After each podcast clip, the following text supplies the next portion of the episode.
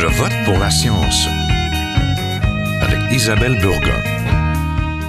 Bonjour à vous, comment allez-vous? Bien, j'espère. Je vous rejoins dans le confort de votre foyer. Vous l'avez entendu de la bouche de vos candidats, l'accès au logement est l'un des enjeux de la présente campagne électorale.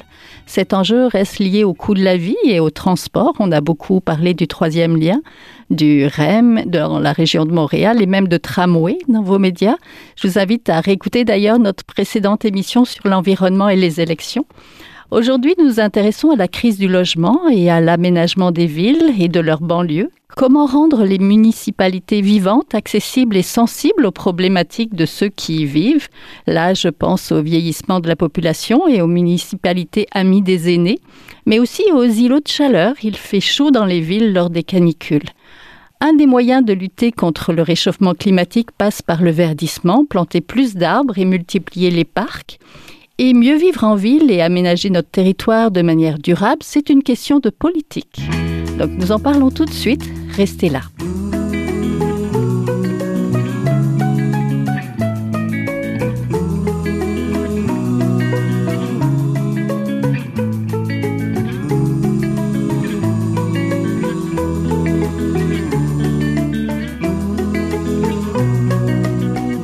Je vote pour la science, nous entamons la dernière émission de notre cycle de trois émissions consacrées aux élections provinciales et aux enjeux de science. Aujourd'hui, nous parlons d'urbanisme et un petit peu de transport vous allez voir. Alors, comment occupons-nous notre espace, particulièrement en temps d'urgence climatique? Pour en parler, nous sommes en compagnie euh, de David Alvaro Clark, qui est en studio. J'ai la chance de l'avoir en face de moi. Bonjour. Vous, vous êtes urbaniste, vous êtes responsable des affaires publiques à l'Ordre des urbanistes et anciennement fonctionnaire au ministère des Affaires municipales et de l'Habitation. Vous êtes aussi membre du conseil d'administration de la firme L'Arpent. Ça, c'est une entreprise collective d'urbanistes et aussi membre du CCU du plateau Mont-Royal. Rappelez-moi ce que c'est que le CCU. Oui, c'est le comité consultatif d'urbanisme. Et euh, nous sommes aussi en compagnie de Guillaume Lessard. Vous, vous êtes docteur en études urbaines. Vous êtes actuellement chercheur postdoctoral affilié à l'Université de Waterloo et vous, on vous rejoint à Trois Pistoles, c'est bien ça? Oui, en direct euh, du bas des fleuves. Bonjour. Bonjour. Donc, en matière d'habitation, nous avons longtemps aimé la vie de banlieue et la construction d'unifamiliales en rangée. Pourtant, ces dernières années, nous avons une nouvelle tendance qui se dessine. Vous allez me dire si c'est vraiment nouveau. Celle de la construction de tours à logement. Les villes s'agrandissent ainsi en se densifiant, en densifiant leur centre-ville plutôt qu'en s'étalant. Donc j'aimerais pour commencer faire avec vous un petit bilan sur la manière dont on construit nos villes au Québec et nos habitations. Donc d'abord, comment habitons-nous nos villes en 2022, Monsieur Alfaro Clark? Ben, Je pense qu'il y a des façons différentes d'habiter euh, la ville. Tu sais, c'est sûr que il y a les quartiers centraux qui sont bien desservis en transport en commun, qui sont relativement denses, qui ont euh, des services de proximité, que ce soit des commerces, des écoles, euh, des équipements publics, où on peut faire tout à pied ou en transport en commun, mais il y a aussi des secteurs des villes, euh, surtout des grandes agglomérations, où c'est plus, la densité est plus faible, les distances sont plus grandes, et c'est des, c'est des secteurs qu'on a construits au courant des dernières décennies, euh, à partir de l'après-guerre, euh, où euh, c'est l'auto, la logique qui structure ces territoires, euh, et où euh, c'est beaucoup plus difficile euh, marcher, euh, et, l'offre en transport en commun, commun est moins bonne. Donc, c'est sûr que Bien, en plus, il y, a, la ruralité qui est une autre, euh, une autre réalité. Donc, c'est sûr qu'il y a des façons différentes d'habiter, euh, d'habiter la ville. Oui, Monsieur Le Sart, est-ce que la tendance euh, des grands buildings d'habitation, est-ce que c'est une nouvelle tendance? Euh, non, puis je pense qu'il faut relativiser euh, parce que ça fait quand même plusieurs années là, que, que les villes tentent de densifier simplement parce que d'un point de vue euh, financier euh, puis environnemental, c'est logique de le faire. Mais je voulais relativiser parce que le Québec, quand on compare au reste des, des grandes, quand on tout le moins les, les aires métropolitaines de Montréal et Québec, là, mm-hmm. quand on les compare aux, autres aires métropolitaines canadiennes, se densifie pas tant que ça. C'est-à-dire que le phénomène de l'étalement est encore très présent on continue encore d'investir beaucoup dans les infrastructures autoroutières. Donc, euh, l'étalement, l'étalement se poursuit quand même, malgré l'impression qu'on a euh, qu'il y a de la grande densité qui se construit, surtout en raison de la manière dont on construit la densité. C'est sûr que si on fait des tours à logement, mais qu'on les, on les situe loin des centres urbains, à côté de bretelles autoroutières, euh, entourées de, de, de, grands, de grandes aires commerciales avec des grands stationnements, euh, c'est pas de la densité euh, quand on regarde ça d'un point de vue territorial, c'est de la densité concentrée en termes d'habitation, mais quand on regarde ça d'un point de vue territorial, c'est pas si dense que ça. Là.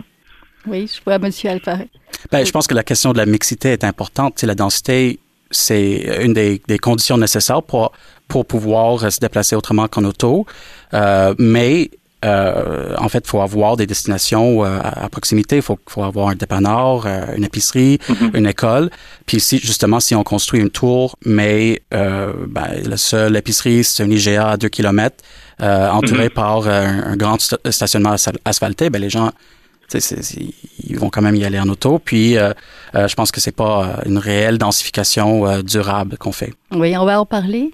Mais là, nous sommes dans le dernier droit des élections. Donc, selon vous, quels sont les partis avec des choses intéressantes en matière d'aménagement des villes et du territoire? Donc peut-être, Monsieur Alfaro Clark, commencer. Ben, c'est sûr que jusqu'à maintenant, c'est le Parti québécois et, le, Québec solidaire qui ont les propositions les plus étoffées en matière de euh, environnement et aménagement du territoire. Les deux ont sorti euh, des plans changement climatique euh, qui comportent des mesures en aménagement du territoire. donc, bon, il reste un peu de temps pour la, pour la campagne, donc peut-être qu'il va y avoir d'autres d'autres propositions qui vont sortir. mais jusqu'à maintenant, je dirais que c'est ces deux parties qui ont la réflexion la plus aboutie dans la matière. Selon vous, oui, j'ai vu les 25 000 logements sociaux de Québec solidaire, mais j'ai vu la charte des régions qui est une promesse du Parti libéral aussi, non? Oui, tout à fait. Euh, chacun, je pense, avance quelques petits pions. Monsieur Le avez-vous vu des choses intéressantes en matière d'urbanisme et d'aménagement du territoire? Euh, mon constat est similaire. En fait, euh, après avoir regardé ça, c'est les propositions sont beaucoup plus étoffées, comme l'a dit David, au niveau de, de QS et du Parti québécois. Puis le, PLQ a quand même certaines mesures. Par contre, j'ai l'impression que souvent, euh, c'est dans le vocabulaire où est-ce qu'on on, s'assure qu'il y a toujours la porte ouverte euh, pour euh, que ça soit pas trop clairement défini qu'est-ce qu'on va faire. Donc, on, se trempe l'orteil, là, mais souvent sans plus. Là. Ça manque un petit peu de précision, c'est ça, de la part de certains candidats? Oui, ben, mais je pense surtout quand j'ai regardé leur plateforme, là, euh, souvent c'est simplement dans le les, propositions sont là. Je pense par exemple, ils vont pas dire registre des loyers quand on va parler de la question des, des loyers. Peut-être qu'on va en parler plus tard. Là. Mais donc on va dire on exige plus de transparence euh, du point de vue des propriétaires. C'est toujours juste dans la manière dont c'est formulé. Là. Mais euh, donc je pense que le, Parti libéral aussi c'est pas mal. Mm-hmm. Formulé pour pas trop trop se compromettre pour après. donc, voilà. En juin 2022, le gouvernement a publié un, un document, la politique nationale de l'architecture et de l'aménagement du territoire, mieux habiter, bâtir notre territoire, une vision stratégique. Il s'agit plutôt d'intentions que de mesures concrètes, mais on peut y lire la volonté quand même de bâtir des milieux sains, durables à l'échelle humaine et inclusifs à l'horizon de 2042, par contre. Donc, Monsieur Alfaro Clark, parlez-nous un petit peu de ce document qui est quand même des belles promesses. Oui, ben, il faut dire que c'est une demande historique de la part de l'Ordre des urbanistes, puis aussi tout, d'autres groupes euh, qui travaillent en aménagement du territoire. Euh, nous, je pense que ça fait 15 ans qu'on milite pour ça. Puis depuis euh, plus récemment, il y a l'Alliance Ariane, qui est une coalition de groupes qui revendique une telle politique nationale. Donc, c'est une avancée, parce que c'est pour la première fois, le gouvernement du Québec s'est doté d'une vision d'ensemble en aménagement du territoire. Mais en même temps, comme vous dites, c'est vraiment un document d'intention, de, vision. Il y a, bon, on peut y lire certaines mesures un peu plus concrète, concrète, mais il n'y a pas de budget associé, il n'y a pas d'échéancier. Euh, donc, euh, pour l'instant, c'est, ça, traduit une volonté, mais ça va dépendre vraiment de la mise en œuvre qui, qui, qui va être faite. Mais au niveau des intentions, c'est positif. On reconnaît l'importance, le, le, problème de l'étalement urbain, les empiètements sur les terres agricoles, les milieux naturels. On parle de l'importance d'avoir des milieux de vie complets où on a les services de proximité euh, et aussi des options en transport autres que, que l'auto. Euh, on parle de l'importance des centralités, les centres-villes, les cœurs de quartier, les artères commerciales, les rues principales, euh, de renforcer ces, ces, territoires qui sont euh, très importants pour les collectivités, qui, qui euh, et, et, aussi il y a ben, il y a plusieurs éléments intéressants, mais faut traduire tout ça en, en, en gestes concrets. C'est ça ce qu'on attend. Oui, Monsieur Le Sart, à propos de cette politique nationale, donc de l'architecture et de l'aménagement du territoire, c'est le fruit quand même de consultations de milieu. Ça fait à peu près cinq ans qu'il y a beaucoup, beaucoup d'organismes qui sont consultés. C'est pas juste le gouvernement qui décide. Mm-hmm. Oui, ben, au niveau du document, euh, je partage l'avis de mon collègue. Euh, c'est bien écrit, euh, je suis d'accord avec les objectifs. Puis vraiment, si c'était traduit ensuite, si tout ça se traduit dans les schémas d'aménagement, dans les plans d'urbanisme, dans des grandes mesures fortes, vraiment claires, que, émises par le gouvernement provincial, qui doivent par la suite être suivies par les aires métropolitaines, les MRC et finalement les municipalités. Si vraiment tout cet exercice de concordance était fait par la suite, euh, on, on, serait en bonne voie. Mais euh, si on se fie à la tendance historique, là, euh, ça fait longtemps qu'on émet des bonnes intentions dans le schéma d'aménagement. Par contre, après ça, les municipalités sont souvent libres d'interpréter de, ça à leur manière. tu sais, je pense au, au, projet là, 1540, je sais pas si vous avez suivi ça un peu, là, mais le grand centre commercial, que la, ville-centre de Montréal était contre ce projet-là. Ça va à l'encontre des objectifs, ça, ça va faire de l'engorgement sur les autoroutes, mais puis puisque euh, il y a une municipalité qui euh, avait avantage à le faire d'un point de vue foncier, le projet était de l'avant. Donc c'est le genre de choses qui euh, qui qui devraient pas se faire, euh, mais étant donné simplement la structure administrative, la structure légale là, au niveau des pouvoirs des municipalités, c'est le genre de choses qui, même si ça va à l'encontre des intérêts de la métropole, ça, ça, peut aller de l'avant. Puis je pense que c'est mon impression en tout cas, c'est que ce document-là est, un bon pas vers l'avant et il y a des bonnes intentions, mais après ça, tout ça c'est dans l'application c'est un peu là que, que, j'ai peur. Oui, mais c'est ça, c'est que euh, il fallait peut-être euh, réformer un petit peu la loi sur l'aménagement et l'urbanisme, mais aussi il faut accompagner le milieu municipal d'un point de vue financier, mais aussi peut-être technique, j'allais dire même scientifique, Monsieur Altarocla? Oui, ben, je pense que toute cette question est, très importante parce que le milieu municipal, c'est il y, a, ben, il y a 1100 municipalités au Québec, puis il y a des niveaux de ressources et des niveaux de, capacité d'expertise qui varient énormément. Euh, donc, c'est sûr que dans beaucoup de municipalités, il y a un défi de, vraiment avoir l'expertise à l'intérieur pour aller au-delà de, juste euh, être un, sorte de comptoir permis euh, et d'être vraiment proactif pour planifier, façonner le territoire. Euh, et, il y a la question de, développement des connaissances, développement de l'expertise en général, de, euh, de, de créer euh, les nouvelles bonnes pratiques et les diffuser. Mais je rajouterais aussi un autre élément. Il y a, on parle beaucoup de, de, du rôle des municipalités, mais aussi le rôle du gouvernement du Québec. Et ça, pour, mm. pour l'ordre des urbanistes, on pense que le gouvernement du Québec doit être vraiment exemplaire parce que il y a euh, des mauvaises pratiques qui existent chez les municipalités, mais aussi chez le gouvernement. Euh, si on regarde par exemple euh, le Grand Montréal, euh, on a ce qu'on appelle euh, un plan métropolitain de développement qui établit des grandes lignes pour l'aménagement du Montréal métropolitain, du Grand Montréal. Puis ce document, en fait, euh, on a pris la décision de fixer ce qu'on appelle le périmètre métropolitain. C'est comme la limite urbanisée de la région métropolitaine. Jusqu'à maintenant, cette limite a été bougée une fois, et c'était à la demande du gouvernement du Québec pour construire un nouvel hôpital à Vaudreuil, donc euh, en zone agricole. Euh, donc ça, c'est un choix du gouvernement du Québec qui n'était pas mm-hmm. cohérent avec euh, nos objectifs, nos orientations en termes d'aménagement.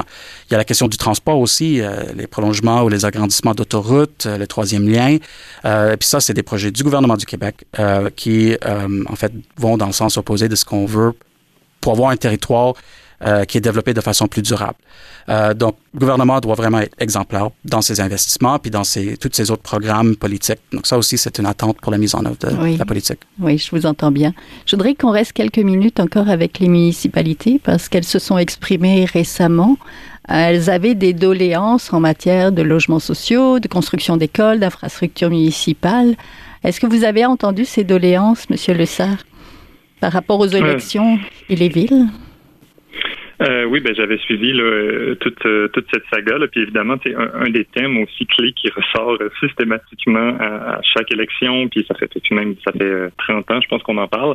Mais c'est euh, une réforme du système de taxation. Là. Les municipalités euh, demandent ça depuis toujours. Les, les, scientifiques demandent ça aussi parce qu'on on le sait que si les municipalités, leur seul revenu, c'est euh, les taxes foncières, euh, elles se retrouvent nécessairement dans un conflit d'intérêts par rapport à la gestion du développement parce qu'évidemment, la manière de générer de nouveaux revenus, la plupart du temps, sur le court terme, ça va être d'ouvrir de nouveaux développements.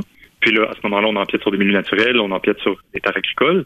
Puis euh, sur le court terme, ça régénère de nouveaux revenus, mais souvent sur le long terme, selon la forme de développement qui a été choisie. Donc, si on fait de l'étalement, euh, sur le long terme, c'est pas rentable financièrement. Donc, on, c'est le fameux problème qu'on qu pèle en avant. Là. Donc, on, on, a besoin de nouveaux revenus, on ouvre des nouveaux développements.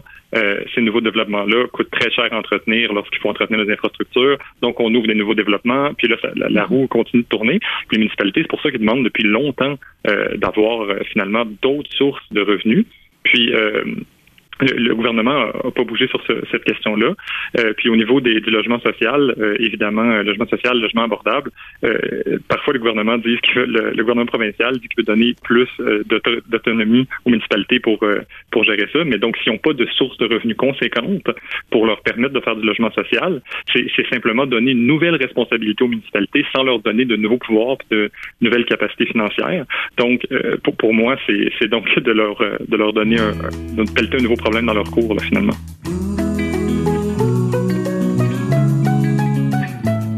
Vous êtes toujours à Je vote pour la science, là où la science rencontre la politique, une émission produite par l'agence Science Presse. Vous pouvez visiter son site internet au sciencepresse.qc.ca.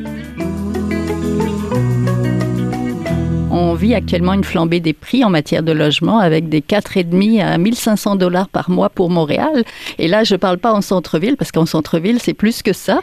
Donc, nous manquons de logements sociaux et de logements bon marché. Quelle est la solution, Monsieur Alfaro ben, la question de l'habitation est super complexe parce qu'il y a les trois paliers du gouvernement qui sont impliqués. Il y a le fédéral qui euh, encadre et intervient dans les marchés d'habitation via la Société d'habitation et d'hypothèque, euh, la SCHL, la Société mhm. d'habitation québécoise. Euh, non, non, non, c'est Société canadienne d'hypothèque et de logement. Oui. Euh, et, euh, et aussi qui est un bailleur de fonds important pour les projets de logement sociaux. Il y a le gouvernement du Québec où, en fait, qui administre les programmes de logement social. Puis il y a les municipalités qui sont responsables de l'aménagement du territoire. Donc c'est complexe parce qu'il n'y a aucun aucun palier qui est pleinement responsable. Mais c'est sûr que l'aménagement du territoire doit être mobilisé pour répondre à la crise du logement, euh, surtout en permettant de construire plus de logements, puis aussi en facilitant la construction de logements sociaux. Euh, je pense que les municipalités ont un grand rôle euh, à, jouer pour aider à faire atterrir les, les projets de logements sociaux. Oui, c'est important. Monsieur Lesage, je sais aussi que vous êtes spécialiste des politiques d'habitation durable et des réglementations de, en densification douce. Là, on parle d'unités d'habitation accessoires. Expliquez-moi un mhm. petit peu. Donc, à défaut peut-être d'avoir euh, des, ben, pas à défaut d'avoir des logements sociaux parce qu'il en faut aussi, mais on pourrait avoir imaginé des maisons de fond de cours. Je pense qu'il y a des projets mhm. déjà là-dessus. Oui, ben déjà, c'est pas effectivement, c'est pas un ou l'autre. Là, mm-hmm. les, euh, la, la, densification peut pas remplacer euh, de la création de logements sociaux et abordables. Par contre, euh, c'est que c'est actuellement, la crise, c'est pas juste le logement social abordable, c'est toute forme de logement, c'est l'accès à la propriété. Euh, aussi, là, avec, euh, on a des prix qui ont triplé là, euh, dans l'ère dans l'ère métropolitaine depuis le début des années 2000. Donc, les ménages ont de la misère à accéder à la propriété. C'est pas juste c'est pas juste une question de locataire. Puis, effectivement, des mesures, c'est comme c'est comme si on avait cette mesure qui était disponible puis qu'on n'utilise pas au Québec. puis c'est surprenant parce que moi, quand je regarde les, les, villes les villes canadiennes, là, ce qu'on appelle les unités d'habitation Donc, c'est autorisé finalement des, euh, des, deuxièmes unités à être construites sur des lots où euh, traditionnellement il y avait seulement un bâtiment principal, donc seulement une maison principale. on pourrait rajouter une unité en fond de cours, on pourrait euh, rajouter des logements dans le bâtiment principal, on pourrait rajouter du volume aussi au bâtiment, rajouter un étage par exemple. donc, toutes ces mesures-là, là, on, les permet davantage dans les autres dans les autres municipalités et les autres les autres provinces canadiennes. Puis moi, moi, je suis toujours surpris parce que euh, le meilleur cas, je pense, c'est Ottawa puis Gatineau. Quand on pense que d'un côté de la rivière, à Ottawa, on autorise ce genre de logement-là, puis de l'autre côté de la rivière, à Gatineau, c'est pas permis. Donc ça, moi, moi, je trouve ça frappant là, à ce niveau-là. Puis c'est vraiment, c'est comme on a cette ressource-là.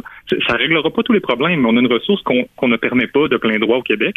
Là, ça commence à bouger. Il y a la, ville de Sainte-Catherine euh, qui l'a autorisé sur la rive sud, euh, à Montréal. Elle avait été accompagnée par l'ARPAN, puis finalement, elle a, elle a décidé d'aller de l'avant. Puis il y a d'autres municipalités qui, euh, qui sont dans le processus de le faire, mais c'est quand même un processus réglementaire qui prend quelques années.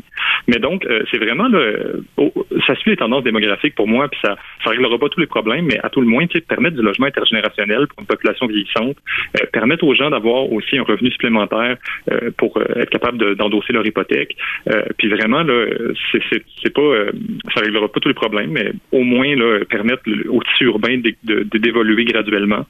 c'est sûr que ça va ça va euh, diminuer un peu la pression sur le reste du marché locatif. Oui, Monsieur Alfaro Clark, quels sont les efforts qui ont été faits dans le passé pour limiter peut-être l'étalement urbain? Vous, vous êtes plutôt favorable à la densification, mais vous soulignez l'importance de mieux l'encadrer pour assurer des milieux de vie de qualité. Expliquez-nous.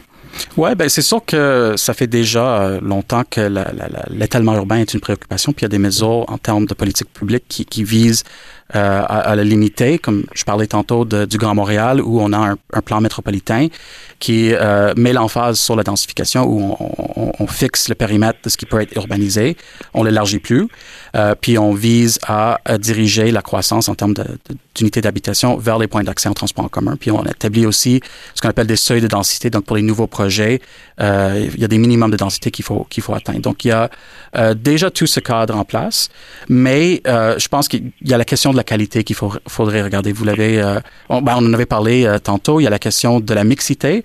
C'est bien qu'on soit plus dense, mais il faut que les services soient à proximité. Il faut avoir des mm-hmm. espaces publics de qualité. Il faut que les rues soient sécuritaires. Euh, parce qu'un grand tour à côté euh, d'un boulevard de, de, six voies, euh, ça fait pas Avec vraiment. Des un... familles dans la tour. Oui, c'est ça. C'est ou des personnes âgées qui, mm-hmm. qui, qui, prennent du temps à traverser la rue parce qu'ils marchent pas vite. Ouais. c'est pas c'est pas idéal comme milieu de vie. Donc, je pense qu'il y a comme une deuxième réflexion à faire. So, OK, il y, a, de plus en plus un consensus euh, en faveur de la densification, mais là, il y a comme, faut peaufiner les concepts, puis il faut, euh, faut développer les bonnes pratiques en termes de, de, construire des milieux de vie de qualité. Oui, voir quelle densification on veut. Il y a justement l'enjeu démographique, vous l'avez évoqué, la population vieillit. Donc, comment aménager les villes pour permettre aux aînés de demeurer en ville ou à l'endroit où ils ont passé une large part de leur vie, tout en leur facilitant la vie? Donc, euh, quels aménagements on peut imaginer, Monsieur Le Sart? Ben oui, effectivement, mais pour revenir un peu au sujet de la, de la densification des unités d'habitation accessoires, la densification douce, euh, quand les, les, les, les, villes canadiennes que j'ai étudiées, là, Edmonton, Vancouver, Toronto, puis Ottawa, euh, dans, dans, une grande proportion des cas, euh, quand les gens décident de construire une maison au fond de cour ou de rajouter euh, justement du volume à leur bâtiment, c'est pour des arrangements intergénérationnels. Puis ça, c'est une belle manière justement de, de, de, de collaborer là, au niveau familial pour, pour être capable de s'aider, que ce soit que les, personnes plus âgées peuvent parfois prendre soin des enfants, puis aussi bénéficier du soutien de leur famille pour l'entretien du bâtiment, l'entretien du terrain, puis pour, pour le, le, les déplacements en ville avec les voitures. Donc, ça, c'est le genre de solution qui permet aux familles de, euh, de, de demeurer proches, puis euh, aussi aux bâtiments de répondre aux besoins changeants des ménages. Parce que c'est des bâtiments souvent qui ont été conçus euh, dans l'optique de famille unifamiliale, tu sais, dans les années 50, 60, 70, 80. Euh, on, a construit ces bâtiments-là, ces quartiers-là, en pensant que ce serait toujours des familles qui demeureraient là. Mais euh, les ménages ont de moins en moins d'enfants, les personnes sont en situation de vieillissement. Donc, il faut permettre à ce, ces bâtiments-là, à cette ville-là, d'évoluer avec les besoins changeants des ménages. Je pense que ce genre de mesures-là, donc autoriser de plein droit euh, ce genre de pratique-là. C'est-à-dire qu'on n'a pas besoin de passer par euh, des dérogations d'urbanisme qui coûtent très cher, qui demandent de, d'aller chercher des architectes, des urbanistes pour nous accompagner. Donc autoriser ça de plein droit, je pense que ce serait une belle mesure. Oui, Monsieur Alvaro Clark, justement, quels aménagements on peut faire pour garder nos aînés dans nos villes, et mais aussi qui pourraient profiter aux familles avec de jeunes enfants? Oui, ben, je pense qu'il y a toute la question de, de l'aménagement de l'espace public, parce que mm -hmm. ben, les personnes âgées se déplacent un peu plus difficilement, ils ont besoin de trottoirs, ils ont besoin d'intersections sécurisées. Puis tout ça, ben, c'est particulièrement important pour les personnes âgées, mais c'est bon pour les enfants, c'est bon pour euh, les parents qui se déplacent avec des poussettes. Euh, donc, euh, je pense que toute cette question de avoir aménager des villes de façon plus sécuritaire pour les piétons, euh, c'est très important pour, pour tout le monde. Oui, pour des cyclistes aussi. J'ai croisé beaucoup, beaucoup de parents avec des vélos euh, et des enfants, là, des vélos aménagés. Donc peut-être euh, on peut pas évoquer donc l'urbanisme sans évoquer les transports publics, actifs ou même individuels, euh, que ce soit la construction du REM, la volonté de créer un troisième lien à Québec. Donc parce qu'on construit aussi le long d'un axe de circulation. Mais il faut aussi penser à le dernier enjeu, qui est celui des changements euh, climatiques. Donc, peut-être, Monsieur Le Sart. Oui, ben euh, c'est sûr que moi je trouve ça intéressant quand on parle du troisième lien que souvent euh, de, de, quand, quand on en dans les médias tout le moins puis quand le gouvernement en parle, c'est comme si on opposait économie et environnement, mm -hmm. alors que d'un point de vue économique, le troisième lien c'est aucun sens. C'est ce genre de projet qui va coûter extrêmement cher, qui, qui, est vraiment prévu pour le court terme parce que on le sait, là, toutes les études le montrent. Là, il, y a, il y a des articles qui ont, qui ont analysé empiriquement là, les villes qui rajoutent du volume euh, en termes d'autoroutes. De, ça prend cinq ans avant que ces autoroutes-là soient remplies avec un nouveau ça favorise l'étalement urbain, qui n'est pas une mesure encore qui est économiquement viable pour développer des villes. Puis, euh, donc, c'est ce genre de projet qui va coûter extrêmement cher, qui a des bénéfices seulement sur le court terme. Puis, pour moi, c'est une stratégie euh, qui est davantage axée sur euh, le marketing politique, c'est-à-dire que la CAQ sait qui est son électorat, c'est des gens en région, en banlieue, puis elle va opposer les intérêts des gens de banlieue aux, gens en ville qui disent qu'eux veulent seulement du transport collectif. Donc, et va tabler sur ce genre de projet-là. Puis c'est la même stratégie qu'a utilisé le gouvernement Ford en Ontario, en voulant créer l'autoroute 413. Donc, pour moi, c'est pas une question environnement versus économie, c'est carrément une question euh, qui, ben, politique et financière aussi. C'est, c'est pas un bon choix financier. C'est, c'est un parti qui se dit le parti de l'économie et pourtant il arrive avec ce genre de projets-là qui sont carrément politiques, qui sont, qui sont pour se faire réélire. Oui, oui. c'est sûr que d'un point de vue climatique, ça, ça fait aucun sens non plus. Mais pour moi, c'est, c'est pas la, c'est pas le principal aspect avant même de se rendre là, puis d'en faire un débat idéologique c'est un projet qui ne tient pas la route. Oui, Monsieur Alvaro Clark, comment les villes doivent-elles s'adapter au changement climatique en prenant en compte le transport? Parce qu'il faut qu'on se transporte. Oui, ben, c'est sûr que l'urbanisme doit être pleinement mobilisé dans le mhm. contexte de la crise climatique. De un, pour lutter contre, contre euh, les changements climatiques, c'est surtout notre bilan c'est surtout les transports qui plombent notre bilan en GES et le transport des, des personnes en particulier. Donc, euh, faut, il faut que les villes développent les alternatives aménage le territoire différemment euh, pour que ça soit viable moins utiliser l'auto, euh, en être moins dépendant, mais il y a aussi toute la question de l'adaptation parce que on voit de plus en plus euh, les bouleversements euh, en termes de, de, de, de, pluie, en termes de sécheresse, en termes de, de vagues de chaleur, euh, de canicules. Donc il y a, il y a toute une réflexion à faire sur comment adapter euh, nos villes, la question de euh, des températures, donc euh, la question du verdissement pour avoir avoir moins chaud lors des canicules. Il y a la question de l'eau. Il y a des, municipalités qui ont des difficultés avec l'approvisionnement en eau à cause des sécheresses. Euh, dans certaines régions, il y a toute la question des inondations, que ce soit par les rivières lors de la, la crue printanière ou l'érosion côtière plus dans l'est du Québec. Euh, donc, ça, ça, ça varie dépendamment de la région, mais je pense que toutes les municipalités doivent faire une réflexion le climat change, comment est-ce que ça va nous affecter, qu'est-ce qu'on doit changer en termes de nos infrastructures, puis en termes de notre façon d'aménager le territoire. Oui, et qu'est-ce qu'on doit changer au point de vue politique probablement aussi. Donc, merci beaucoup. Mm-hmm. Donc, vous venez de l'entendre, on était en compagnie de David Alfaro Clark, qui est urbaniste, responsable des affaires publiques à l'Ordre des urbanistes, et de Guillaume Lessard, qui est docteur en études urbaines. Donc, on va mettre les liens euh, à tous les deux, de la firme Larpan notamment. Je sais, euh, vous êtes impliqués tous les deux euh, dans cette firme-là. Donc, euh, on va on, va mettre tout ça sur notre page internet si vous êtes curieux. Donc, merci beaucoup d'être venu nous parler de ça. Oui, merci pour l'invitation. Merci. Au revoir.